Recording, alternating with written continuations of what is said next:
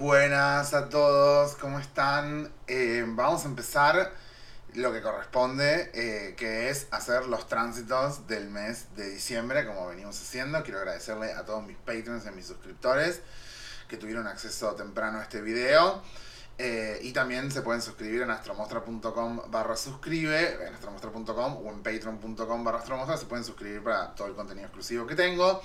Que de todas maneras, eh, en enero, febrero y marzo se va a ir liberando todo el contenido que hice en 2020. eh, y en 2021 se liberará. En, 20, en, 20 en enero, febrero y marzo de 2021 se va a liberar todo el contenido que hice en 2020. Y en 2022 se liberará el que hago en 2021 y así, porque, bueno, quedamos con los patrons que los vamos a ir, va- vamos a ir liberando el contenido. Además de que siempre voy a estar haciendo estos videos que son para todos, por supuesto, donde hablo de los tránsitos y donde lo pensamos. Y pensamos el asunto de los tránsitos.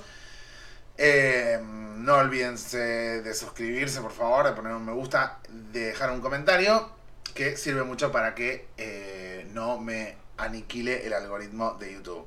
Muy bien, vamos a hacer los tránsitos de eh, diciembre de 2020. En este momento estamos con el Sol en Sagitario. Y a fin de mes nos vamos a dirigir al Sol de Capricornio. Y todavía quedan tres energías más. Queda todo Capricornio, todo Acuario y todo Pisces para el año astrológico en general. En 2020, ¿sí? En 2020 se van a dar eh, una serie de conjunciones que van a cerrar diferentes ciclos que son bastante significativas y bastante importantes y que no, se la- no las podemos pasar por desapercibido, que tienen que ver principalmente eh, con, eh, o sea, ya se dieron esas conjunciones, que son una vez cada 12 años la relación de Júpiter y Plutón, que dura alrededor de 9 meses para que se termine de desarrollar, una vez cada 37 años la relación de Saturno y Plutón, y una vez cada 20 años, que es la relación de Júpiter y de Saturno, que va a perfeccionarse exactamente el 21 de diciembre de 2020. Desde diciembre del año pasado, esta serie de conjunciones y de relaciones fueron coincidiendo todas en 12 meses del año gregoriano, fueron, conju- eh, fueron dándose todas juntas y nos trajeron hasta acá, que es el año increíble que tuvimos, un año, un añazo, ¿no? Un añazo que hemos tenido como sociedad y como humanidad en general, un año bárbaro, increíble, inigualable, inolvidable, eh, intragable, entre otras cosas. Así que eh, quiero como comenzar como a señalar la singularidad de todas estas conjunciones, que por supuesto si ustedes me siguen, este es un tema que hemos desarrollado ya, eh, que hemos hablado y que lo hemos tocado en podcast y en diferentes temas, pero quiero destacarlo porque lo que se nos va a dar el 21 de diciembre, ¿sí? El 21 de diciembre de 2020, en este caso en particular, se nos va a dar una conjunción, ¿sí? Una conjunción, exactamente hablando de Saturno en el signo de Acuario, que entra el 18 de diciembre, unida a Júpiter, ¿sí? Saturno y Júpiter, que entra el 20 de diciembre. Entonces, el 20 de diciembre, Júpiter va a salir de Capricornio y entrar a Acuario el 20.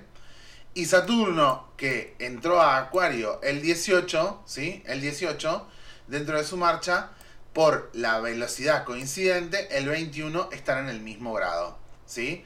Están en los mismos grados, que son estos grados acá, que son días claves. Y por la velocidad, el efecto y el tamaño de lo que están haciendo, que lo hacen una vez cada 20 años nada más, a estas conjunciones, deberíamos pensar sus efectos, su desarrollo, su desenvolvimiento de este tránsito con consecuencias bastante concretas y bastante directas hasta el 21 de enero por lo menos, ¿sí? Hasta el 21 de enero de 2021 por lo menos. Además, adentro de, este, de, este, de esta unión, que es la que llama la atención y la que inmediatamente eh, quiero empezar el video hablando de esta unión de estos dos planetas tan significativos que son Júpiter y Saturno, que tienen varias significancias que voy a tratar de desarrollar de una manera lo más clara posible. eh, lo, que, lo, que, lo que está pasando es que la están haciendo a esta unión en el cero de Acuario, ¿sí? En el cero de Acuario. Y esto no es menor, este asunto no es menor, porque Acuario eh, tiene que ver con el elemento del aire.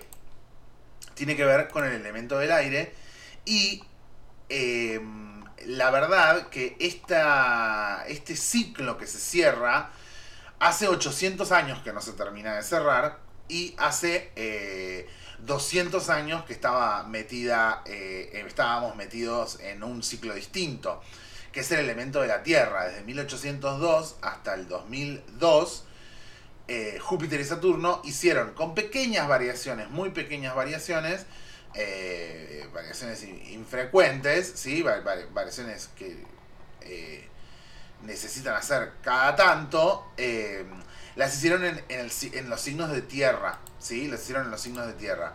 En 1901 en el signo de Capricornio, 1921, bueno, menciono estas nada más en 1921 en el signo de Virgo, en 1940 en el signo de Tauro, 1961 en el signo de Capricornio, 1981 en el signo de Libra, 2000 en el signo de Tauro, ¿sí?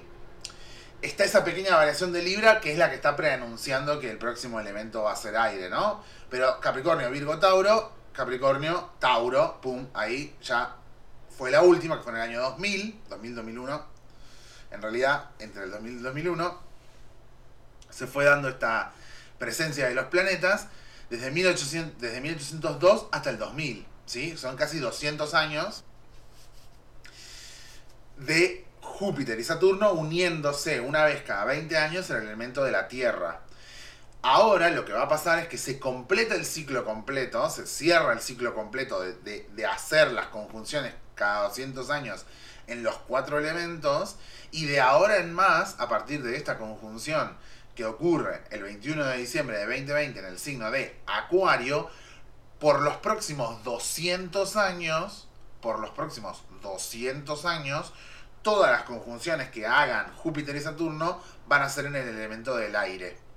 Va a ser en Acuario, en Libra y en Géminis, digamos como intermitentemente entre sí, eh, con ese ritmo, lo van a hacer en ese eh, en ese elemento, ¿sí? Lo van a hacer en ese elemento. Y a esto los astrólogos lo llaman la gran mutación, porque es una mutación importante de, los 800 años pasados y los próximos años en general, es la mutación del elemento, es saltar de elemento, es cambiar de elemento, ¿sí? Para hacer este tipo de, de tránsitos y para hacer este tipo de trabajo. Esto, por supuesto, que a, toda la astrología apocalíptica se le ponen los pelos así y dice, ¡ay, el nuevo mundo, el nuevo ciclo, la nueva era, la no sé qué! Y lo cierto es que son válidos esos argumentos de que tendrían que ver con las eras astrológicas que toman alrededor de 2165 años, 26.000 en completarse, pero 2100 y pico de años, para que cambie una era astrológica, que es un modo de medir la rotación y la precesión del zodíaco, etc., en relación a todo un ciclo completo de 2000 años, ¿no? Entonces fíjense la cantidad de veces que he dicho la palabra ciclos, lo que se repite, lo que se discontinúa, lo que se termina y lo que se inaugura también a partir de todo esto. Eh, esto, ha tenido muchas observaciones y no todas son del New Age y de la nueva era y de la era de Acuario, del futuro.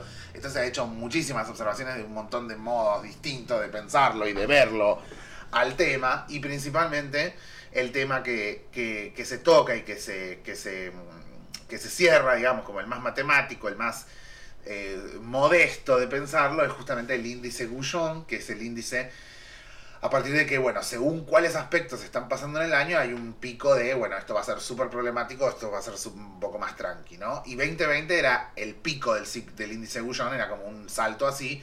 2021 tiene un par de saltitos, pero ya después viene toda la baja, digamos, ¿no? O sea, ya no hay año más conflictivo astrológico que lo que era 2020, y esto se sabe desde los años 50, ¿sí? Desde los años 50. Entonces, eh, quiero señalar esto como porque seguramente van a recibir cadenas de, WhatsApp diciéndoles empezó la era de Acuario o algo así por el estilo, pero la verdad es que no hay un consenso total sobre la duración de las eras astrológicas ni cuándo empezó la era pasada, que era la era de Pisces, o sea, imagínate que podemos asegurar que son, pero, pero seguramente el tono acuariano es bastante importante y tiene que ver con algo del orden de lo vital. Eso te lo puedo asegurar seguro. Y vamos a hablar de Acuario y nos vamos a poner un gorrito y nos vamos a fumar un saumerio y vamos a hacernos los hippies porque justamente Júpiter y Saturno se encuentran en Acuario. Muy bien, vamos a empezar semana por semana. Muy bien, eh, vamos a empezar por los tránsitos eh, lunares. Lo más importante que tenemos que saber es que el 30 de noviembre hay un eclipse en el signo de Sagitario, eh, que es bastante significativo, que es un eclipse de luna llena en Sagitario el 30 de noviembre. Y ese eclipse, que es una lunación significativa y bastante positiva, esto lo, tenemos que destacar como una especie de mm, por decirlo de alguna manera, como una especie de rejuvenecimiento energético para las personas, como de recuperar como cierto vigor y cierto nuevo aliento y cierta, eh, cierto gusto por la velocidad, tiene una respuesta desde ya, como corresponde, en lo que es justamente el ciclo del eclipse del 14 de diciembre, ¿sí? El eclipse del 14 de diciembre. Y el eclipse del 14 de diciembre, ¿sí? que es una luna nueva, por decirlo de alguna forma, ¿no? Es como una unión del Sol y la Luna, el Sol en Sagitario y la Luna en Sagitario, ese eclipse del 14 de diciembre es un eclipse total solar, donde por durante algunas horas se va a cubrir el Sol, no se va a ver el Sol, durante alrededor de hora y pico, bastante... Eh, yo lo, lo posteé a esto, si quieren ahora lo reviso pero eh, durante varias horas no se va a ver y en la región de la Patagonia, en la región de la Patagonia se va a cubrir completamente. En Capital Federal y en, y en, el centro del país se va a ver un 53 por 50, 70%, se va a, a cubrir un 50-70%, pero eh, lo quiero decir bien al dato porque estos datos astronómicos después la gente los repite y son importantes. Sí. El 14 de diciembre tenemos el eclipse total de Sol y la sombra de la Luna va a pasar en la región sur, visible en la Patagonia y en Chile. Eh, y que no lo miren directamente, ¿sí? No sé si se. No sé si se. Si se va a ver de mi celular acá. Como es la, la, sombra de la luna por el. La sombra de la luna por. No sé por qué estoy haciendo esto cuando. Cuando si bueno, si, soy, si fuera realmente youtuber pondría la imagen en la... Pero bueno, como soy un abuelo estoy haciendo esta pavada. Bueno. Soy un ridículo. Eh, ahora les pongo la imagen en el coso. Les vamos a poner la imagen en el coso. Les vamos a poner la imagen eh, acá. Quiero explicar esto para que eh, vean, digamos, la significancia, la significancia bastante importante de este eclipse porque es otro eclipse más en Latinoamérica, como los de eh, el año pasado, que son eclipses totales de sol, ¿sí? Que son eclipses totales de sol. Espero que esto eh, me lo deje agregar acá. Captura de ventana. ¿Sí? Mostrar ventanas. ¿Sí? Y vista Ah, ah, ah, Vista previa. Sí. Perfecto. Está acá. Entonces, este es el mapa de la Argentina y acá podemos ver justamente eh, en qué zonas va a estar el 100% ocultada en eclipse total solar, o sea, anular, se va a ver como un anillo eh, de luz alrededor. Es la luna tapando al sol, es la luna tapando al sol. Y esto va a ocurrir a las 13.32 de la hora argentina. Y en todas estas regiones se va a ver un poquito menos, digamos, se va a ver un poquito menos. Pero en esta región en particular, que es justamente, eh, eh, sí, es Chubut y La Pampa. En Chubut y La Pampa, sí, La Pampa y allá arriba en Neuquén también. en el, sí, en, el, en esa franja en particular va a estar cubierto el 100%, ¿sí? Va a estar cubierto el 100%, que esto es bastante importante. Por favor, no, no, lo, no lo quiero dejar de nombrar. Porque los eclipses solares son, digamos, como los que cierran etapas súper significativas eh, eh, a nivel comunitario y a nivel general. Esto va a ocurrir en el signo de Sagitario, que es el signo de la diplomacia, el signo de la intervinculación política entre los países, es el signo del conocimiento, es el, siglo, es el signo además también eh, de la abundancia, cae sobre la pampa argentina, y es como una nueva etapa y como un nuevo planteo que se tiene que hacer con respecto a diferentes temas. Es como un cambio de párrafo, como un punto y aparte. Esto no me parece menor, lo quiero destacar en el marco de que el 14 de diciembre hay un mega eclipse en la previa de un mega tránsito de, no sé si ven el mouse, un mega tránsito de Júpiter y em, Saturno en Acuario. Imagínense acá ya la significancia, además de que todo ese, todo ese eclipse tiene como un valor extra, por así decirlo, como de alguna manera, como de cierre de ciclo de verdad con respecto a un montón de temas. Y por supuesto que acá entramos en la dimensión de Júpiter y Saturno como un disparador político, colectivo, económico y social con respecto a no solo la política de afectos de, de las intervinculaciones, como de qué es lo que nos une, si militamos alguna causa, si estamos metidos en algún tema, sino yo también como de expresiones sociales donde lo colectivo eh, hace algún tipo de transformación específica en nuestra vida y en nuestras relaciones políticas en general, en nuestras eh, intervinculaciones en general, como humanidad y como, y como, por supuesto también como, como, como país, como Argentina, digamos, como algo más específico, eh, como algo más social. Por supuesto que la gran palabra de todo este tránsito, ni hablar de la, del, eclipse en Sagitario y ni hablar de eh, Júpiter y Saturno, la gran palabra es reconversión, ¿sí? Es reconversión.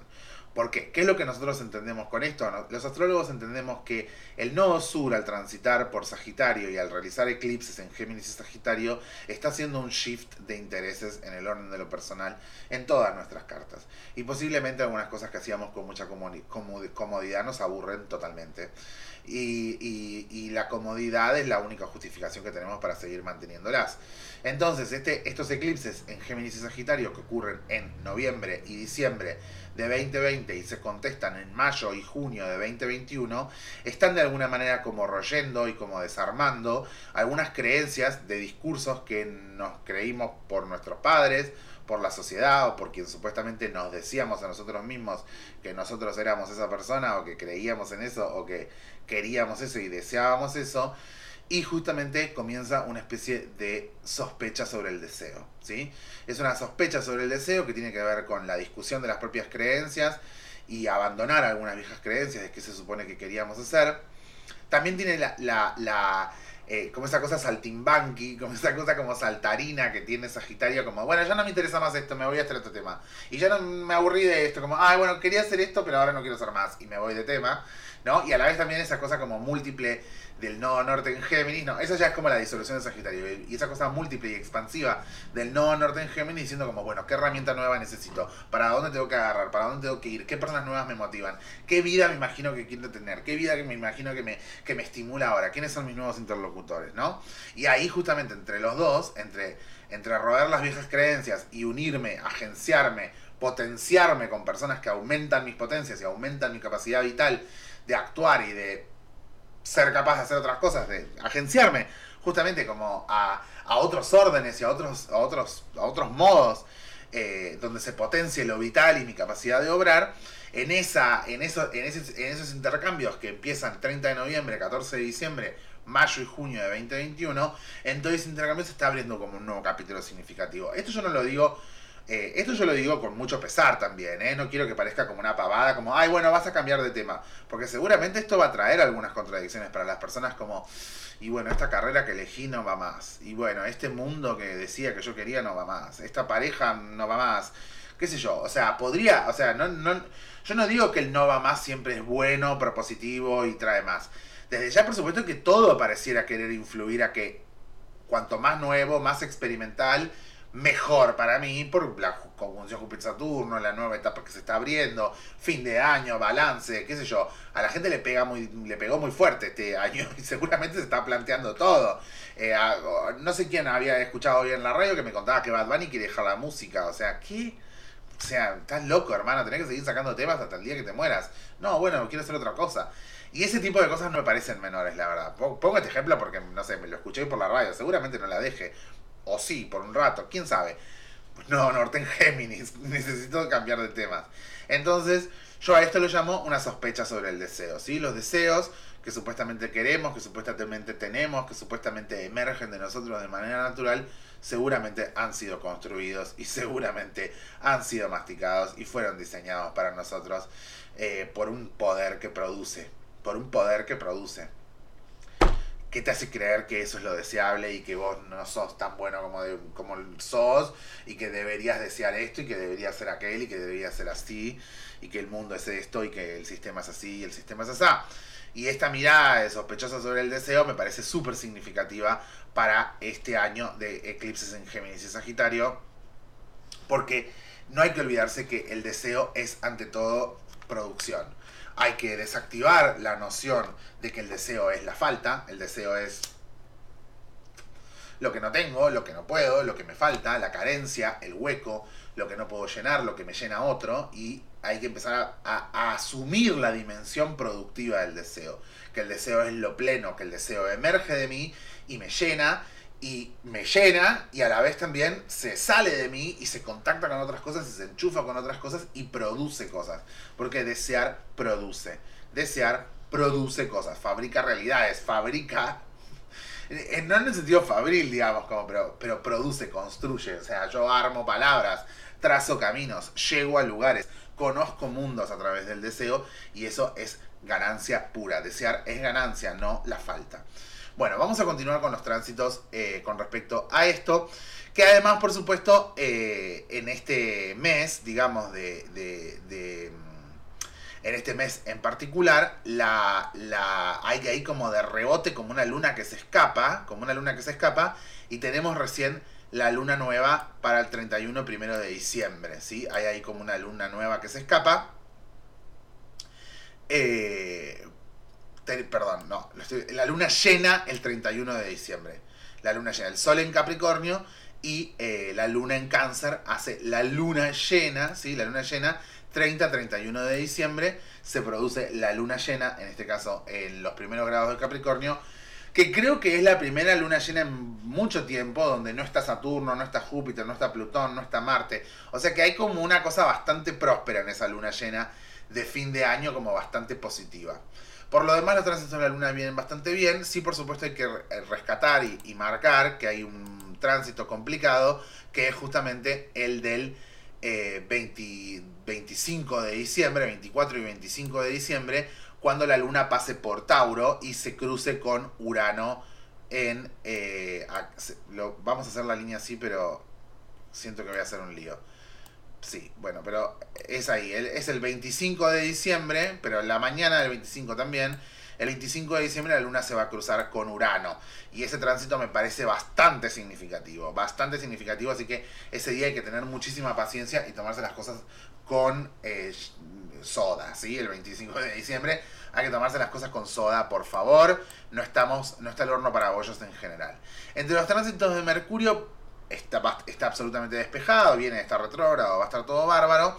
Va a ingresar a Sagitario eh, a hacer aspectos positivos en general para los planetas que están migrando en particular y para, y para justamente para Marte, que también está en un signo de fuego, ¿sí? Y eso es bastante próspero hasta el, justamente cuando se cruce con Marte, hasta el, sí, del 11 al... Sí, todo el tránsito es bastante bueno. Todo el tránsito de Mercurio es bastante bueno y bastante feliz. Por supuesto que hay unas dificultades en Sagitario con respecto a cómo se transmiten las cosas y cómo puedo hacer llegar las ideas. Pero en general es un tránsito bastante feliz porque está en una buena posición con Marte y está en una, en una posición súper próspera al resto de la, de, la carta y al resto de los movimientos de la carta. Especialmente eh, en, en este caso en particular que ya ha salido de las zonas complicadas, ¿sí? ha salido de las zonas más complicadas como lo era haber hecho una oposición con Urano y todo ese tema. Y justamente el 21 eh, de diciembre se suma en los shifts en particular y eh, al ingresar en Mercurio a Capricornio y va, a y va a realizar conjunciones hasta, digamos, como... Sí, va a realizar como aspectos positivos, pero no llega todavía a hacer las conjunciones, va, va a prepararse para hacer conjunciones a Júpiter, a Plutón y a Saturno eh, durante ya enero del año que viene. Que eso igual creo que es bastante positivo porque yo entiendo que enero va, a ser un mes de mucho trabajo, va a ser un mes de, mucho trabajo y de cero descanso en general. Entiendo que hay mucho trabajo ahí. Lo que sí no llega a cruzarse con Venus, ¿sí? ya que Venus todavía está en Escorpio, ¿sí? Venus todavía está en Escorpio por estas semanas y recién ingresa a Sagitario trayendo un poco más de alivio y mejor onda el 16 de diciembre. En principio, eh, estos tránsitos que vengo describiendo, estos tránsitos que vengo describiendo, son buenos para el, para el momento del eclipse del 14 de diciembre. ¿Qué sé yo? Está Mercurio ahí metido con el eclipse, digamos, como que lo está como dinamizando, abriendo como una nueva etapa. No veo nada negativo con respecto a eso, sinceramente, lo veo todo bastante positivo. Por ahí estoy pecando de optimista, pero entiendo que es todo bastante positivo. Y además, el eclipse eh, del 14 de diciembre, que ocurre sobre, lo, sobre el final de sobre el final de, de Acuario, sobre el final de Sagitario, está en aspecto positivo, por eso lo marqué hasta acá, está en aspecto positivo con eh, la posición de Marte, está en trino con Marte. O sea que Mercurio está bien posicionado durante el eclipse como para verbalizar, movilizar, que algo tenga como, encuentre como un sentido, como una unión, como una comunicación, con los demás, ya sea porque me estoy planteando nuevas metas, o porque surgen nuevas discusiones, o porque surgen nuevas ideas, o porque quiero entrar en contacto con nuevas realidades y con otras personas y con otros modos de trabajar y modos de hacer negocio y modos de nuevos estudios o lo que sea. Y además está vigorizado por Marte para que esto sea literalmente tenga un movimiento, tenga una especie como de tenga esa velocidad que le gusta a Sagitario además, ¿no? No que sea un eclipse, que son esos eclipses que se sienten como una pausa, como un bajón, como una como una como que te mata la energía, ¿viste? Seguramente va a haber que reposar porque es un eclipse de sol, o sea, como que tómenselo tranqui también a eso, eh, porque siempre está bueno hacer como un detox en los eclipses de sol, o por lo menos dormir bien y descansar bien, pero entiendo que ese Marte que está ahí em, lo está como también como apurando un poco a, a todo este tema. Pensemos además que Marte estuvo retrógrado muchísimo tiempo. Entonces ahora que está en Aries, marchando directo y como yendo para adelante, le queda hacer eh, unas cuadraturas eh, con Urano y con. Perdón, le queda cuadraturas con Júpiter y con Saturno que recién las va a hacer a final de año, el 30 de diciembre recién están los grados de cuadratura, eh, que es más o menos 5 grados de distancia con el grado 1 de, de 1 y 2 de Acuario, ¿no? O sea que está bastante bien ahí como esa cuadratura separativa que le queda por hacer, ¿no? Em, que igual la va a realizar, la va a perfeccionar cuando entre en Tauro. Cuando Marte entre en Tauro, al grado 1 eh, de, Tauro, eso es el año que viene, en enero del año que viene, cuando entre al 1 de Tauro, ahí ya va a estar en cuadratura con el 1 de Acuario, ¿sí? Que es una cuadratura separativa, que igual es de las mejorcitas que hay. Así que entiendo que toda esa tensión necesita vehiculizarse seguramente porque ahí pasaron muchísimas cosas tensas y estamos todavía como procesando un montón de las dificultades que, tuvo 2021 a nivel familiar, a nivel pérdida, a nivel em, transformación en general y reconversión en general, pero entiendo que, que es, tiene como una especie de, de, cuota como positiva ese, ese tramo, ¿no? Que va del 29 de diciembre al más o menos 15 de enero. Hay como una cuota positiva ahí de Marte en Tauro entrando, digamos, Marte en Aries entrando a Tauro saliendo de ahí. Lo que sí hay que prestar mucha atención es cuando Marte haga conjunción con Urano. Eso sí, le vamos a prestar especial atención más adelante. Así que los tránsitos de los tránsitos de Marte no están nada mal. Y la conjunción Júpiter-Saturno, por supuesto que está ahí en el tema de Acuario, en todo este shift acá acuariano, ¿no? Todo este toda esta migración acuariana, esta energía acuariana extraterrestre en la que estamos, a la que nos estamos dirigiendo. Muy bien. ¿Qué es lo que sabemos históricamente de las conjunciones Júpiter-Acuario? ¿sí? Lo que sabemos es que algo del alma del mundo, por decirlo de alguna manera, del alma de la época, empieza a cambiar, se abre una nueva etapa que suele tener manifestaciones sociales, económicas y políticas. Una de las cosas que ya está marcándose para esta nueva década que va a empezar, que son los años 20, en esta nueva década tiene que ver, por supuesto, con las luchas sociales, tiene que ver con la lucha por la igualdad, tiene que ver con el activismo, tiene que ver con el ambientalismo, tiene que ver con el colectivismo, tiene que ver también de alguna forma con una especie de conciencia con respecto a los recursos en general, a los recursos económicos, al modo en el que se utilizan esos recursos, cómo se malgastan en general. Esto está dado porque el regente de Acuario está en Tauro, que una de las nociones de Tauro tiene que ver con la noción material, no solo la noción económica, sino la salud y toda la conciencia con respecto a, la alimentación, con respecto a, los recursos y, en realidad a cómo se dispone lo espiritual, ¿no? Dane Rudier dice que Tauro es uno de los más espirituales del zodíaco, ya que justamente es el que pone las piedras para que la gente salga a jugar, ¿no? O sea, pone las sillas y arma la misa, por decirlo de alguna manera, ¿no? Como que hace la liturgia material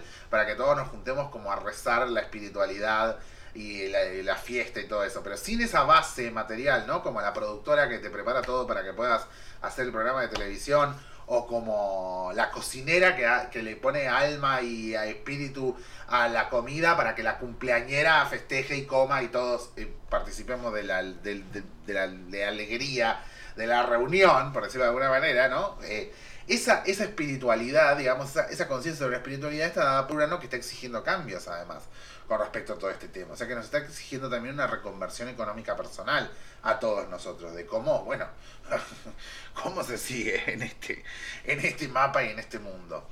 Y en este sentido, la, la, la, la, noción ahí del tema de Acuario, que es como un link a ese Urano en Tauro, si bien además están en cuadratura, Júpiter y Saturno, van a estar en cuadratura los primeros meses. Eh, sí, los primeros meses van a estar en cuadratura con Urano. La primera, la primera noción tiene que ver con cuál es el set de ideas que se siguen con respecto a eso. Y una de las cosas importantes con respecto a esto es que para, para que realmente haya un cambio que rediseñe un futuro a nivel colectivo, a nivel social, a nivel afectivo, a nivel político, tenemos que tener nuevas ideas. Tenemos que tener nuevas ideas. Y me parece que ese contraste ahí, de que Júpiter y Saturno hagan como esta, como esta genialidad de unirse y de abrir como una nueva etapa de 20 años, sí que además el capitalismo tiene esos ciclos de 20 años. Eh, esta nueva etapa y este nuevo ciclo que inauguran, es como que lo primero que hacen es entrar en cuadratura con Urano, como, bueno, mira, te venimos a proponer em, eh, ambientalismo sustentable, no sé qué, y tipo Júpiter, Urano, Júpiter y cuadratura con Urano, Saturno, cuadratura con Urano, le dice, fuck you, eso es una idea viejísima que ya no funcionó. O sea, vamos a hacer conservadurismo de no sé qué. No, hermano, no. Tipo, no sé, ponele, estoy poniendo un ejemplo así estúpido. Entonces es como si de alguna manera como que viejas ideas nos sirven para nuevos problemas.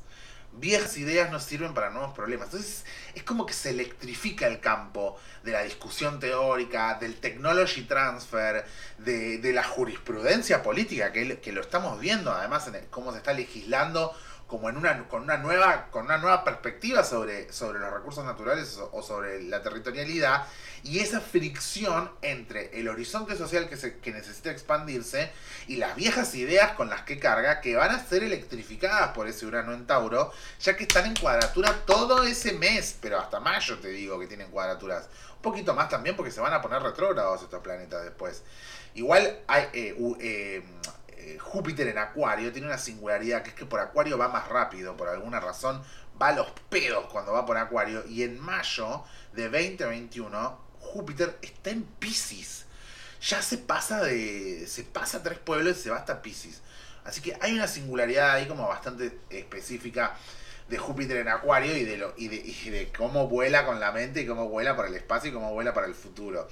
Entonces quiero, quiero ser claro con respecto a este, a este aspecto que estoy señalando. Quiero ser claro, como si, si viejas ideas quieren venir a solucionar eh, problemas nuevos, si viejos enfoques, si viejas maneras de leerlo, si antiguas formas de un otro mundo, que eran para otro mundo, para otra lógica, para con otros techos, que se creían inmortales o que se creían como perennes de alguna manera, eh, no, sé qué quise decir con perennes, que se creían como muy... Em, eternas eh, eh, están siendo como electrificadas como por una objetividad, ¿no? Ese es un rasgo bien propio de Saturno y bien propio del elemento del aire, por una objetividad de para dónde se tiene que redirigir la discusión, para, para dónde se tiene que redirigir ese set de ideas. Esto pensémoslo, digamos, en el nivel global como, bueno, nuevas soluciones a nuevos problemas y también en el nivel personal. ¿De qué etapa estoy inaugurando para mí? ¿Por qué? Porque Júpiter y Saturno, uno de los rasgos que tienen es que tiene que ver con ofrecer algo al mundo. Con ofrecer algo al mundo. Algo que puede ser antiguo, pero que de alguna manera su innovación y su originalidad es traer algo antiguo a este, a este nuevo paradigma, que eso reinforme el sistema y eso abra mi futuro y abra mi cabeza y me permita pensar las cosas de otra manera. Y expanda efectivamente este horizonte de expectativas. Yo digo horizonte de expectativas, pero bueno, puede ser cualquier cosa el horizonte de expectativas, como cómo quiero pasar mis próximos cinco años, de qué me quiero recibir, de qué quiero trabajar, qué es lo que me hace feliz, qué es lo que me, qué es lo que me hace infeliz, como una conciencia con respecto sobre el sí mismo y sobre los demás, porque es acuario. Y quería cerrar este concepto con respecto a esto, ya que justamente me parece bastante importante esto que, que, que estoy señalando, ya que justamente la constelación de Acuario, digamos, el signo de Acuario, que es como el aguatero que tiene, que tiene justamente como esta, como esta ánfora que, que, tiene agua y que cae el agua y todo eso, viene como a dar algo el agua, ¿no? Es como que está echando algo. Un poco como esa lógica de, mm, de, de, cómo, de cómo se forma, digamos, como las nubes y la lluvia, como esa especie de agua que se evapora y que se condensa y que luego esa nube se condensa, se condensa, se condensa y de repente se arma la lluvia y se precipita y se precipita y algo viene como a ser dado en un lugar donde, de donde no vino exactamente, ¿no? Que son una multiplicidad de factores que hace que, no sé, que el agua de este río termine en la lluvia en aquel pueblo, en otro pueblo. Entonces, esa, esa especie como de interacción, así lo veo yo a Acuario, digamos, ¿no? Como esa especie, por eso, por eso es un signo de aire en realidad, porque el que está haciendo todo el trabajo es el que está desmaterializando, rematerializando, moviendo y reenviando es el aire, es el viento, es digamos como la, muta, la mutación y la y la y la y, la, y lo incisivo de ese ciclo de transformar, de tomar una idea, transformarla y reenviarla y mandarla y echarla con un ánfora. Porque el agua la trae de algún lado, digamos, ¿no? El aguatero. Con ese sentido humanitario de traer agua para quien tenga sed. Entonces, en este sentido, justamente, para mí hay dos observaciones que yo tengo que hacer sí o sí con respecto a cómo queremos tomarnos estos tránsitos. Una es abandonar el dogmatismo. Y abandonar el, dogmatismo, abandonar el dogmatismo en general, es un consejo que yo siento que se va a repetir mucho en 2021. Las ideas dogmáticas, las ideas cerradas, las ideas eh, eh, ortodoxas, eh, incluso también las, las soluciones parciales que no arreglan nada que, son tomadas como desde una especie de mesura, de un dogmatismo de la mesura. Como bueno, yo no me puedo mover del punto medio, si me muevo del punto medio la cago. No, ¿quién dijo que es, así? O sea, ¿cuál es el dogma que lo sostiene? es un dogmatismo personal sobre quién soy, qué tengo que hacer, qué se supone que tengo que hacer. Es un dogmatismo político sobre diferentes ideas radicalizadas en un mundo mega polarizado. Es un es también una dimensión económica y también, ¿por qué no?, afectiva que se podría dar con respecto a eso. Y en, esa, y en ese abandonar el dogmatismo se tiene que jugar la flexibilidad de Acuario. No se puede jugar em, lo aislado, lo paranoico, lo reventado de Acuario. Se tiene que jugar la parte flexible, la parte que experimenta, la parte que entra sin prejuicios al laboratorio y obtiene pruebas de lo que está, de lo que está investigando. No es que está buscando la respuesta, está descubriendo la respuesta. Y estas palabras de la, experimentación son claves para todo el tramo que nos queda, para todo enero, para todo febrero y para marzo del año que viene. Estas palabras son claves. La experimentación y el abandono del dogmatismo a todo nivel, a todo nivel. y principalmente también eh, ese dogmatismo o esas em, ideas rígidas o esas ideas eh, que de alguna manera pueden sentirse muy poco convencionales, pero a la vez son absolutamente como rígidas con todo eso, anulan el espacio de diálogo, anulan la construcción del diálogo. Y yo quiero retomar la palabra del diálogo, este es como el segundo consejo que quiero dar. Yo quiero retomar mucho el término del diálogo, porque el nodo norte está en Géminis, que tiene que ver con el habla, con el intercambio, con transformar la semilla de la idea y molerla a través del lenguaje para hacer el pan del de la comunicación, ¿sí? Para amasar, moler la semilla de la idea y, armar el pan de la comunicación con los otros que se comparte. Eso es el no norte en Géminis y, y los eclipses que nos vienen en Géminis. Sagitario, por supuesto que sí, y ese dar que tiene Sagitario, ese darse y ese dar que significa Sagitario, eh, marcado por esta abundancia, entre comillas, que le, que le otorga Júpiter, y también, por supuesto, porque eh, hay una anulación y una destrucción del otro si el otro es desconocido, silenciado, ignorado, y yo me quedo atrapado en, mis cabinas de eco, en las echo chambers, nos quedamos como atrapados en nuestro discurso y en nuestras ideas y en nuestro sectarismo. Y esto me parece absolutamente importante para, el ciclo Júpiter-Saturno en Acuario, pero absolutamente importante. Y quiero retomar el término del diálogo como lo entendemos desde la dramaturgia, los que entendemos, los que escribimos, los que hacemos teatro en realidad, el teatro en general, que el diálogo es el vehículo a través del cual se lleva adelante el conflicto.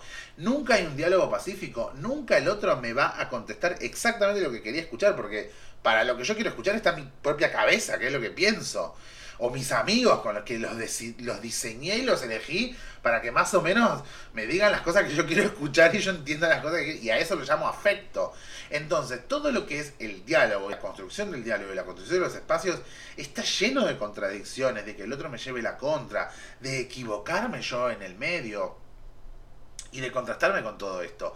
Entonces me parece súper significativo el término del diálogo, porque es ese comercio de la palabra y del intercambio, ese comercio que me rompe mi narcisismo, que me cuesta, ese comercio es el que se va a llevar adelante durante, durante los próximos seis meses y por qué no durante los próximos 20 años, si es que seguimos de alguna manera como marcados por la conjunción Júpiter-Saturno que, que ocurrió en diciembre de 2020. Así que me parece súper significativo, significativo esto. Y además, con respecto al tema del dogmatismo y el diálogo y, la experimentación, recordarles que justamente el 30 de noviembre, Neptuno se pone directo. Entonces, diciembre arranca con Neptuno estacionado y el primero, o sea, más o menos del primero al 6 de diciembre, Neptuno se está poniendo directo, está recuperando la marcha directa, estuvo retrógrado muchísimo tiempo. Y Neptuno es un planeta que habla mucho del tema del deslumbrarse, de las ideas, de lo idealizado, de lo que está en otra parte, de lo que está en otro lado, de lo, de lo, de, del espíritu y del amor y todo ese tema, pero también de la fantasía. Entonces, para mí, que todo este mes astrológico, por decirlo de alguna manera, con tanta crítica a las ideas y al, al sí mismo, con tanta ruptura del dogmatismo y con tanta apertura a los otros y apertura al diálogo y actualización de las ideas, Neptuno esté directo, es porque de alguna manera nos hemos deslumbrado con algunas cosas. Ya sea porque idealizamos un defecto, idealizamos una virtud, idealizamos al otro, idealizamos no sé, no sé en qué punto nos convino esa idealización, pero me parece que el mes de diciembre es una wake up call fuerte con respecto a esas a esos encantos, a ese a esa a esa hipnosis, a ese deslumbrarse, ¿sí? Ese tema me parece absolutamente clave porque em, este ejercicio, que es el ejercicio de conocerse, el ejercicio de entenderse con los otros, el ejercicio de estar conviviendo y tener una vida feliz, porque de última, lo único que importa es que uno sea fucking feliz. Feliz en el sentido más amplio de la palabra feliz, ¿no? Es como la, eh, la beatitura, de lo que, lo que dice Spinoza, de la beatitura, como, que no es la alegría de jajaja, jiji, sino que es una especie de realización donde, donde no se obstruye mi potencia de actuar y yo puedo de alguna manera obrar, obrar sin que se obstruya mi potencia vital ese, eso, ese trabajo tiene una gran cuota de conciencia, tiene una cuota de inconsciencia también. yo estoy, bueno, a merced del mundo y lo que desconozco, pero tiene una gran cuota de conciencia. ¿Y quién puede ver el mundo con los ojos cerrados? Bueno, estos son los tránsitos que quería describir. Se me hizo un poquito largo. Espero que les haya divertido, que les haya servido. Eh, pónganlo en su agenda. Déjenme comentarios de qué es lo que opinan, qué es lo que piensan. Tal vez me volé mucho, tal vez no me volé lo suficiente. Quiero saber lo que piensan, se suscriben, porque YouTube me dijo que el 60% de ustedes está viendo este canal sin eh, suscribirse o sin poner la campanita. Y eso me parece eh, una locura. Así que se suscriben, así les llega todo a tiempo. Y eh, si no, se suscriben a mi GPS que les llega unas semanas antes. Les mando un beso grande, los adoro, bendiciones, nos escuchamos los lunes en la Rock. Besitos, chau chau.